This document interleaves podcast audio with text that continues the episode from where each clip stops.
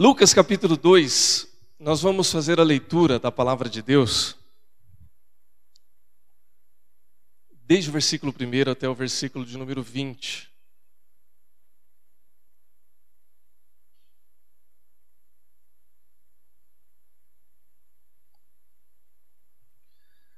A palavra de Deus diz assim, versão, é, tradução da nova versão internacional, Novo Testamento, diz assim: Naqueles dias, César Augusto publicou um decreto ordenando o recenseamento de todo o Império Romano. Este foi o primeiro recenseamento feito quando Quirino era governador da Síria. E todos iam para a sua cidade natal, a fim de alistar-se. Assim, José também foi da cidade de Nazaré da Galileia para a Judéia, para Belém, cidade de Davi, porque pertencia à casa e à linhagem de Davi. Ele foi a fim de alistar-se com Maria, que lhe estava prometida em casamento e esperava um filho. Enquanto estavam lá, chegou o tempo de nascer o bebê, e ela deu à luz o seu primogênito. Envolveu em panos e colocou numa manjedoura, porque não havia lugar para eles na hospedaria. Havia pastores que estavam no campo próximos e durante a noite tomavam conta dos seus rebanhos. E aconteceu que um anjo do Senhor apareceu-lhes, e a glória do Senhor resplandeceu ao redor deles, e ficaram aterrorizados. Mas o anjo lhes disse: Não tenham medo, estou lhes trazendo boas novas de grande alegria, que são para todo o povo. Hoje, na cidade de Davi, lhe nasceu o Salvador, que é Cristo o Senhor. Isto lhe servirá de sinal. Encontrarão o bebê envolto em panos e deitado numa manjedoura. De repente, uma grande multidão do exército celestial apareceu com um anjo, louvando a Deus e dizendo: Glória a Deus nas alturas e paz na terra aos homens aos quais ele concede o seu favor. Quando os anjos os deixaram e foram para os céus, os pastores disseram uns para os outros: Vamos a Belém e vejamos isso que aconteceu e que o Senhor nos deu a conhecer. Então correram para lá e encontraram Maria e José e o bebê deitado na manjedoura. Depois de o verem, contaram a todos os que lhe, lhe fora dito a respeito daquele menino. E todos os que ouviram e que os pastores diziam ficaram admirados. Maria, porém, guardava todas essas coisas e sobre elas refletia em seu coração. Os pastores voltaram glorificando e louvando a Deus por tudo o que tinham visto e ouvido, como lhes fora dito. Vamos orar. Nós te agradecemos, Senhor Deus, pela tua palavra e pedimos em nome de Jesus que pela iluminação do Teu Santo Espírito, nós possamos compreender a Tua vontade, o Teu querer e a Tua revelação para nós nesta manhã. Fala conosco, nos abençoa, nos sustenta, nós pedimos em nome de Jesus. Amém. Irmãos, nós já cantamos a respeito do Natal, já falamos algumas coisas, já estamos com a nossa decoração aqui muito bem feita tanto aqui na frente como lá no fundo. Mais um esforço aí dos ministérios da igreja. E tudo isso em alusão ao dia do Natal que já vem se aproximando. E nessa época, mais do que em outras, a gente acaba sendo chamado à reflexão a respeito do nascimento de Jesus. Evidentemente que a gente fala de Jesus o ano todo, nenhuma das nossas mensagens é, proclamada sem que a gente aponte para Cristo como o centro de todas as coisas, a resolução de tudo e a, a finalidade de todas as coisas por meio daquilo que Deus preparou para cada um de nós. Mas num tempo como esse é muito importante que a gente volte a falar e a lembrar e a refletir sobre o nascimento de Jesus. Ou seja, o motivo, o contexto, as coisas que estavam acontecendo naquela época, a maneira como as coisas foram se desenrolando. E um dos textos pelo qual a gente pode trazer essa reflexão é esse texto de Lucas, no capítulo 2, que traz essa narrativa da viagem de José e Maria e algumas coisas que aconteceram nessa viagem e como se deu, por fim, a todo o ambiente do nascimento de Jesus. Nós lemos no texto que José e Maria precisam viajar para que é, eles possam resolver algumas coisas relacionadas à lei daquele tempo. Era uma lei romana, de César Augusto, a respeito do recenseamento dos judeus. Então, não havia o IBGE como a gente tem hoje, né? Em que as pessoas batem na porta da sua casa, tocam na sua campainha, tem ali um, um tipo de um tablet ali em que ele vai pegando as informações e fazendo uma entrevista. É, o recenseamento naquele tempo, cada um tinha que se deslocar para a sua cidade de origem, para a sua família de origem, e ali então é, fazer esse, recenseamento. Isso era uma lei, era uma obrigação, né, tinha que se cumprir, e por essa razão é que eles viajam. E Maria tem que se submeter a um tipo de viagem tão arriscada como essa. Né? Nos dias de hoje, ninguém que está grávida aí de oito, nove meses sai para fazer uma viagem por qualquer coisa. Né? Tem que ser um motivo muito significativo. Né? Existem até algumas regras, algumas restrições aí é, para viagem nesse contexto. Mas o fato é que isso aconteceu. E ao chegar ali naquela região, não se encontra mais nenhum local onde Maria possa se hospedar. Uh, existe uma interpretação um pouco mais uh, popular que dizem que ninguém queria receber Jesus na sua uh, hospedaria. É, sim e não. Ah, a gente pode dizer que sim porque houve uma negativa, mas na verdade a gente entende em parte o contexto é porque todos os hotéis estavam lotados. Né? É, imagina que todas as pessoas que nasceram no bairro do Ipiranga ao longo da história tivessem que fazer um recenseamento aqui na rua Silva Bueno, é, baixasse um decreto. Né? Vai vir gente de tudo quanto é lugar, que já viveu aqui um dia e que tem origem aqui e que tem que voltar aqui. É, nós não temos muitos hotéis aqui nesse, nessa região, então os hotéis que tem aqui estariam cheios, né? casa dos parentes também está cheio de gente. É, é o contexto. É o contexto. A situação, ela de fato não era muito favorável. E, no final das contas, o que acaba acontecendo é que numa situação muito atípica, muito precária, e aí que eu digo que é um sim ou não, porque é, mesmo com uma hospedagem, uma hospedaria cheia, né, sempre tem um espaçozinho a mais para uma mulher grávida, né? Pelo menos essa é a cabeça nossa dos dias de hoje, né? Não sei como a gente poderia fazer uma afirmação a respeito daquele tempo, mas o fato é que não houve lugar para Jesus nascer. E aí então, ah, Jesus ele acaba nascendo num lugar precário, numa estrebaria,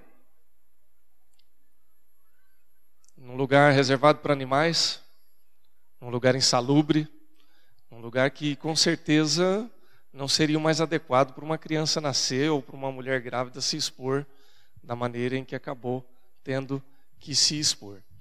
A pergunta que a gente faz aqui de início é questionar qual o propósito de Deus a respeito dessas coisas, porque uh, historicamente a gente pode recuperar vários elementos, como a gente já fez aqui no início dessa reflexão, e dizer assim: olha, estava cheio, não tinha espaço, não tinha hotel, não tinha hospedaria, havia o recenseamento, tinha muita gente. Ok, o fato histórico é esse.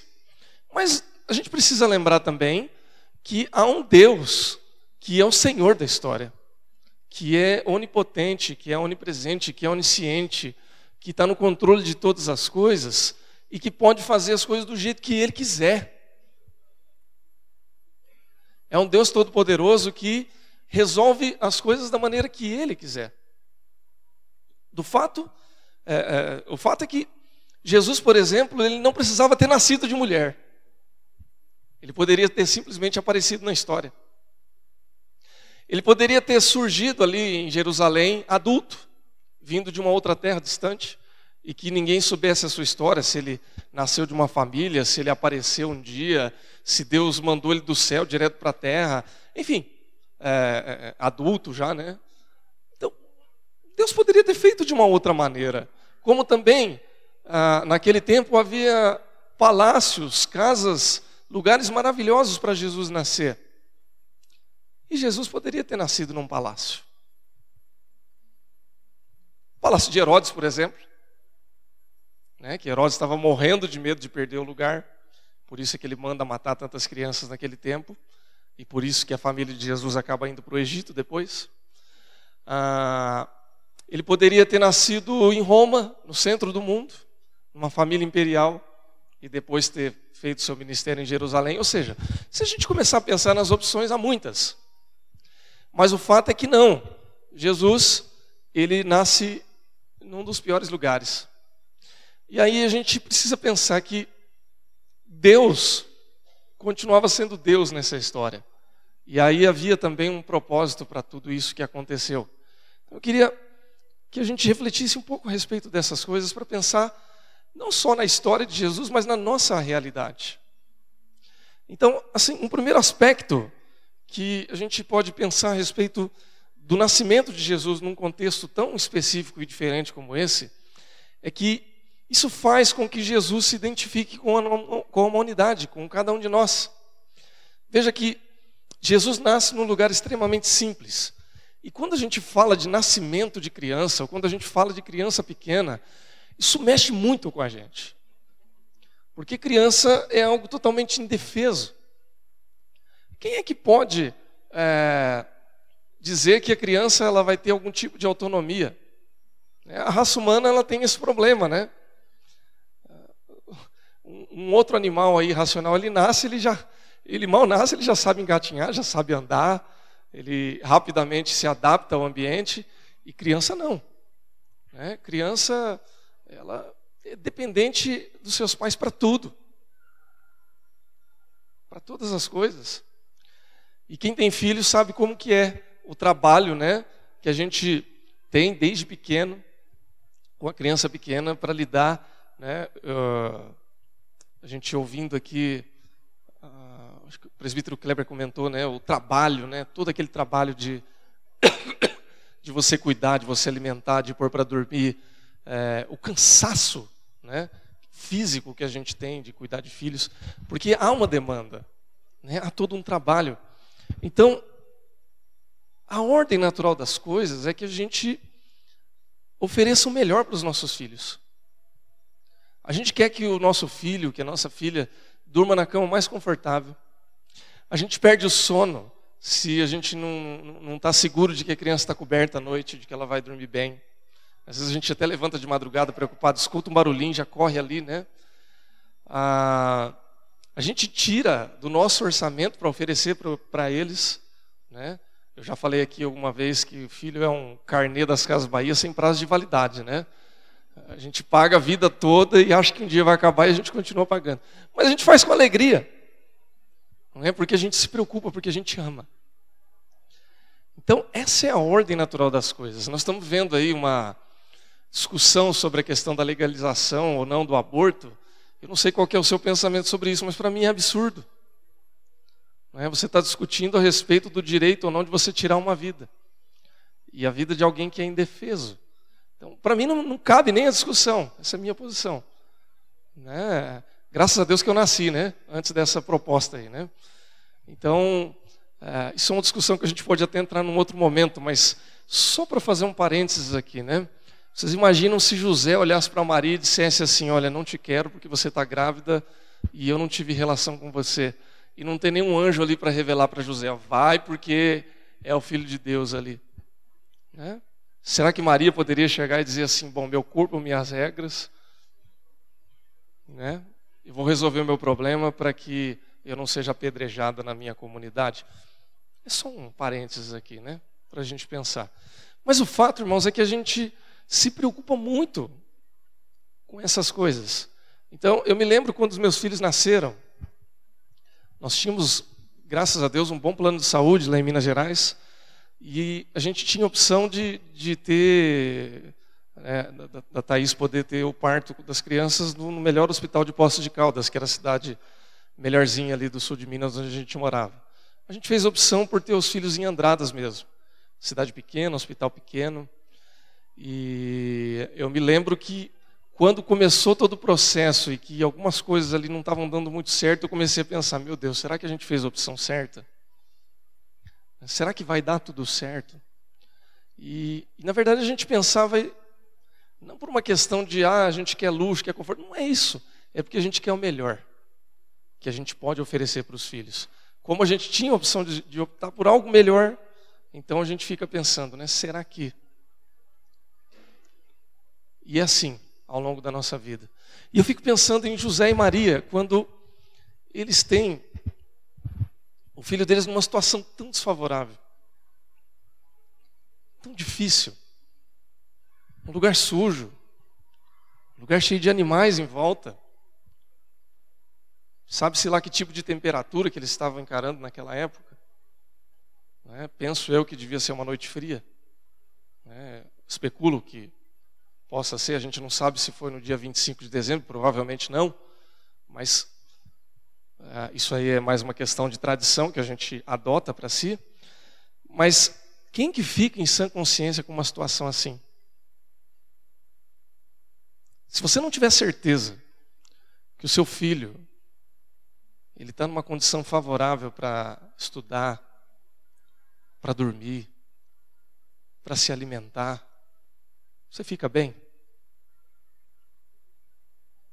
Eu acho que é muito difícil. Eu me lembro ano passado que eu cheguei até a assustar a Thaís. Ah, era o período que eu ainda viajava para São Paulo para fazer o mestrado, para estudar. Voltava toda semana para Prudente. Era um período de muito cansaço, eu estava muito fragilizado fisicamente, emocionalmente. E coincidiu com aquele evento da criança síria que apareceu afogada no, no, na, na praia lá na Europa, no mar Mediterrâneo. E aquela cena da criança para mim foi forte. Eu, eu vi aquela cena na internet pela primeira vez quando eu estava em aula. E aí aquilo mexeu comigo de um jeito que eu já tirei a imagem. Falei, eu não quero mais olhar para isso hoje, porque senão não vou ter estrutura. E aí, de madrugada, já viajando no ônibus para Prudente, eu, de madrugada, acessando pelo celular as notícias e olhando o Facebook também, eu já vi alguns virais, algumas imagens que o pessoal começou a fazer montagem. E uma montagem mexeu muito comigo, que foi a montagem daquela criança deitada, só que num quarto, em segurança dormindo. E inevitavelmente eu comecei a pensar naquela imagem falei, puxa, aquela criança que morreu afogada podia estar dormindo num quarto quentinho. E aí ao mesmo tempo eu comecei a pensar nos meus filhos e falei, olha, meus filhos dormem num quarto quente. Eles não têm que atravessar um mar, eles não têm que passar por todo esse risco. E quando eu cheguei em casa e eu fui mostrar aquilo para a Thaís, eu desabei num choro, mas num choro compulsivo. E aí eu falei assim, que que esse... a Thaís olhou e falou assim, o que, que esse homem tem que ele não para mais de chorar, né? Não é muito comum. Né? Mas foi assim meio que um desabafo daquilo que a gente sente. Né? Daquilo que a gente vê e daquilo que a gente não consegue fazer para ser diferente. A gente se sente totalmente impotente. E aí por um outro lado, a gente começa a pensar também na situação de José, Maria, de Jesus e pensar, puxa vida. Por que um ambiente como esse, um lugar como esse? E aí então a gente começa a refletir no fato de que Jesus ele se identifica completamente com a humanidade, porque ele chegou até as partes mais baixas da humanidade desde o seu nascimento. Não há dor que Jesus não conheça. Não há sentimento que Jesus não tenha experimentado. Não há situação ruim que Jesus não tenha vivenciado. E isso, de uma certa maneira, mostra que Jesus ele tinha total condição de se identificar com a humanidade. Jesus não nasceu num palácio servido de pessoas que estavam ali 24 horas para atendê-lo, embora ele pudesse fazer isso e tivesse esse direito, porque ele é o rei do universo. Ele é o Senhor de todas as coisas. Lá em João, no capítulo 1, a gente vê essa reflexão dizendo que todas as coisas foram criadas por meio dele e sem ele nenhuma das coisas foram feitas. Ele é o Senhor de todas as coisas. Mas ele se encarnou para viver como homem, nasceu de mulher, ele não apareceu na história, e ele já nasceu num dos piores lugares, ali cercado de pastores, de gente suada, uh, cheirando mal, suja, de animais ali ao seu redor, e ali, diz a palavra de Deus, que os anjos cantaram glória a Deus e glorificaram a Deus nas maiores das alturas. Ou seja, ele foi celebrado ali naquele ambiente. Então, irmãos e irmãs, quando nós falamos a respeito de Jesus, quando a gente pensa acerca dessas coisas, a gente acaba sendo lembrado de que Jesus ele se identificou plenamente com a humanidade. Então, quando você passa por uma situação, seja ela qual for, você pode ter certeza, você pode ficar tranquilo que Jesus te conhece. Seja qual for a sua origem, Jesus se compadece de você, de mim, de nós, e ele te entende como ninguém, porque ele se dispôs a viver situações que talvez ninguém de nós tenha vivido. De modo que ele conhece a, a minha vida encarnada com a minha história, conhece a sua vida, conhece a história daquelas crianças que estão lá na casa das formigas, que foi lembrada aqui, em situação totalmente desfavorável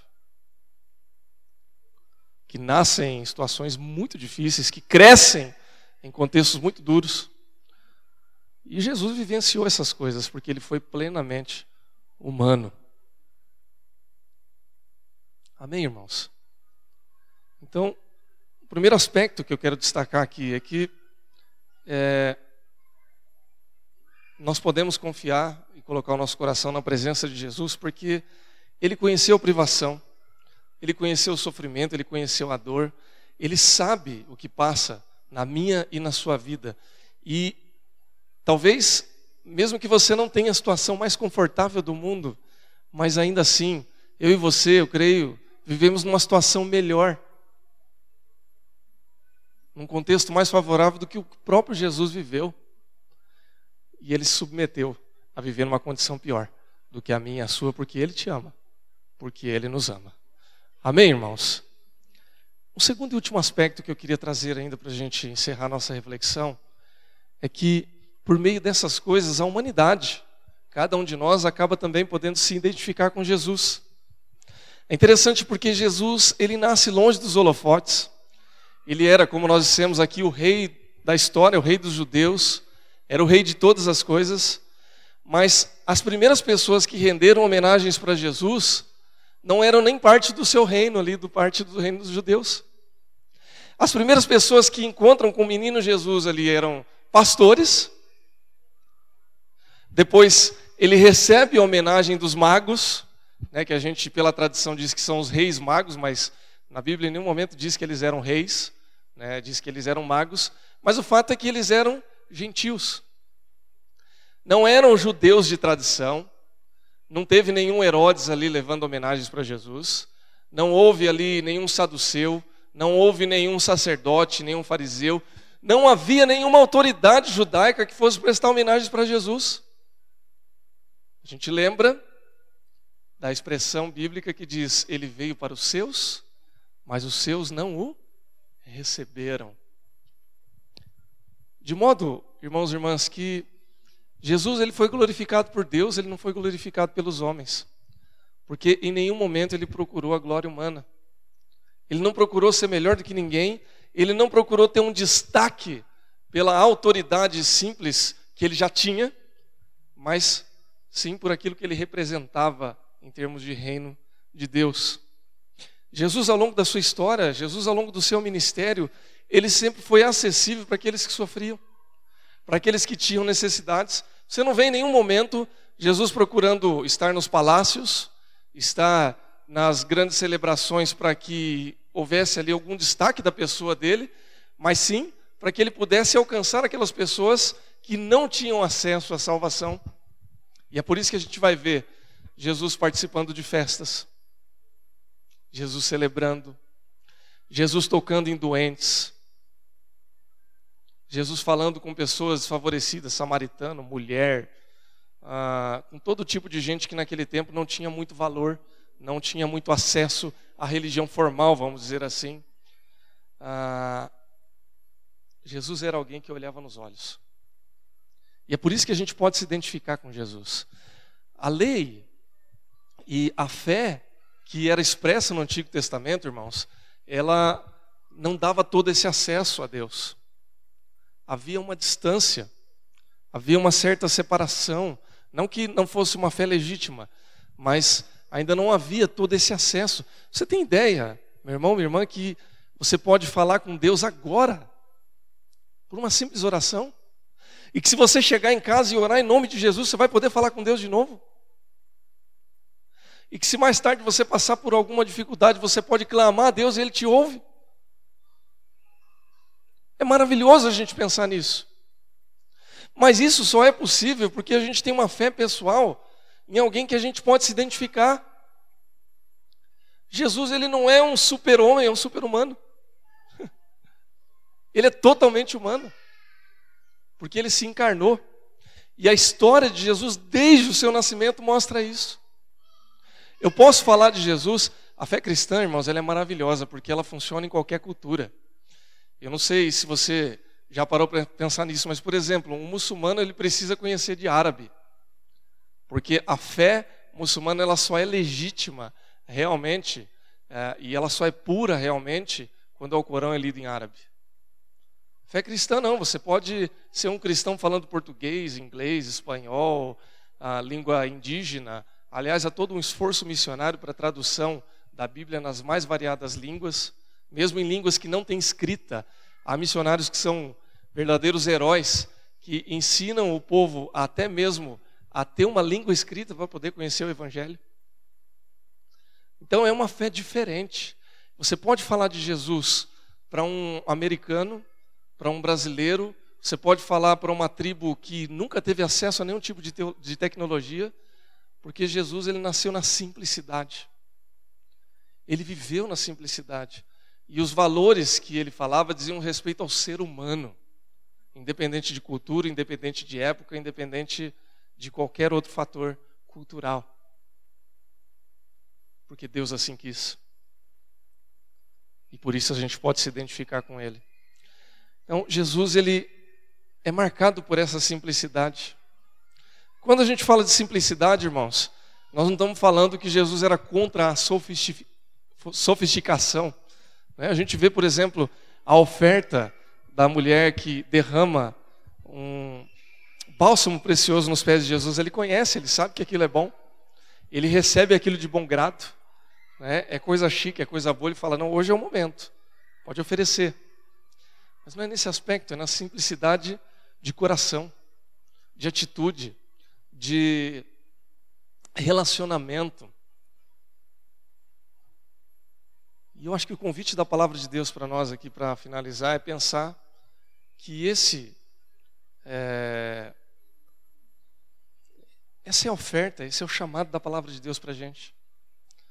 Que nesse Natal a gente pense nessas coisas, que nessa época de final de dezembro, a gente se lembre que Jesus ele nasceu na simplicidade, ele viveu uma vida simples e ele quer que a gente também viva essa simplicidade para que a gente continue se identificando com Ele, porque Ele se identificou com esse mundo. Há algum tempo atrás, eu tive conversando com uma amiga, e foi numa época próxima a essa, já no final de ano, ano passado, e nós estávamos falando sobre essas coisas, né? Sobre o significado daquilo que Jesus traz para as nossas vidas.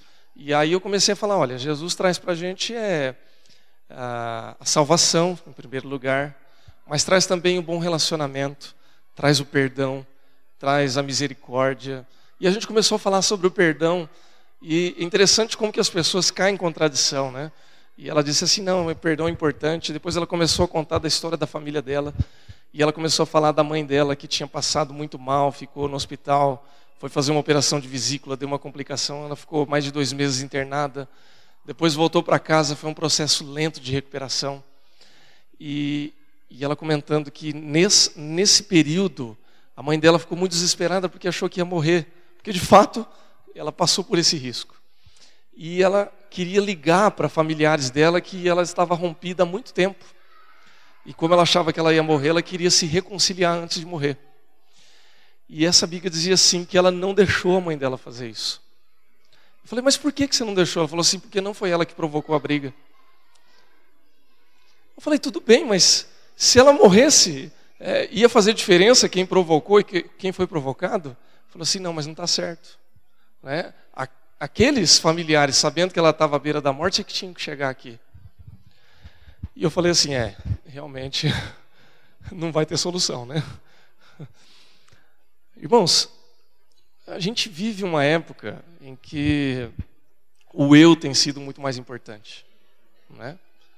Infelizmente, quem provocou, quem foi provocado, quem é feliz, quem deve ser feliz, quem merece ser feliz. Irmãos, eu acho que quando a gente olha para a simplicidade de Jesus, essas coisas caem. Porque Jesus foi provocado primeiro, viu, irmãos? Quem pecou primeiro foi o homem. Mas Jesus não estava preocupado com isso. Ele veio para o mundo, ele se encarnou, ele se identificou com a gente, ele passou pelas piores experiências e algumas das melhores experiências que o ser humano pode vivenciar também. E ele abriu mão da sua glória. Ele se sacrificou, ele se encarnou, ele morreu e ressuscitou por cada um de nós. Então é algo para a gente pensar em dias como hoje. Se houver necessidade de perdoar, meu irmão, minha irmã, quem sabe essa não é uma boa ocasião? Eu acredito que seja. Se for uma época de pedir perdão, quem sabe não seja a hora de você pedir perdão também? Se for para viver uma vida mais simples, se for para se relacionar melhor com as pessoas, quem sabe não seja uma época da gente repensar um pouco os nossos valores, o nosso comportamento, as nossas questões. Enfim, que essa seja uma época da gente lembrar de Jesus como Jesus da estebaria o Jesus da simplicidade, o Jesus do pior contexto. Porque é assim que ele se identificou com a gente. E é assim que a gente se identifica com ele. Amém, irmãos? Que Deus te abençoe, que Deus te fortaleça, que Deus te guarde e que Deus te faça muito feliz num tempo como esse. Feche seus olhos e vamos orar em nome de Jesus.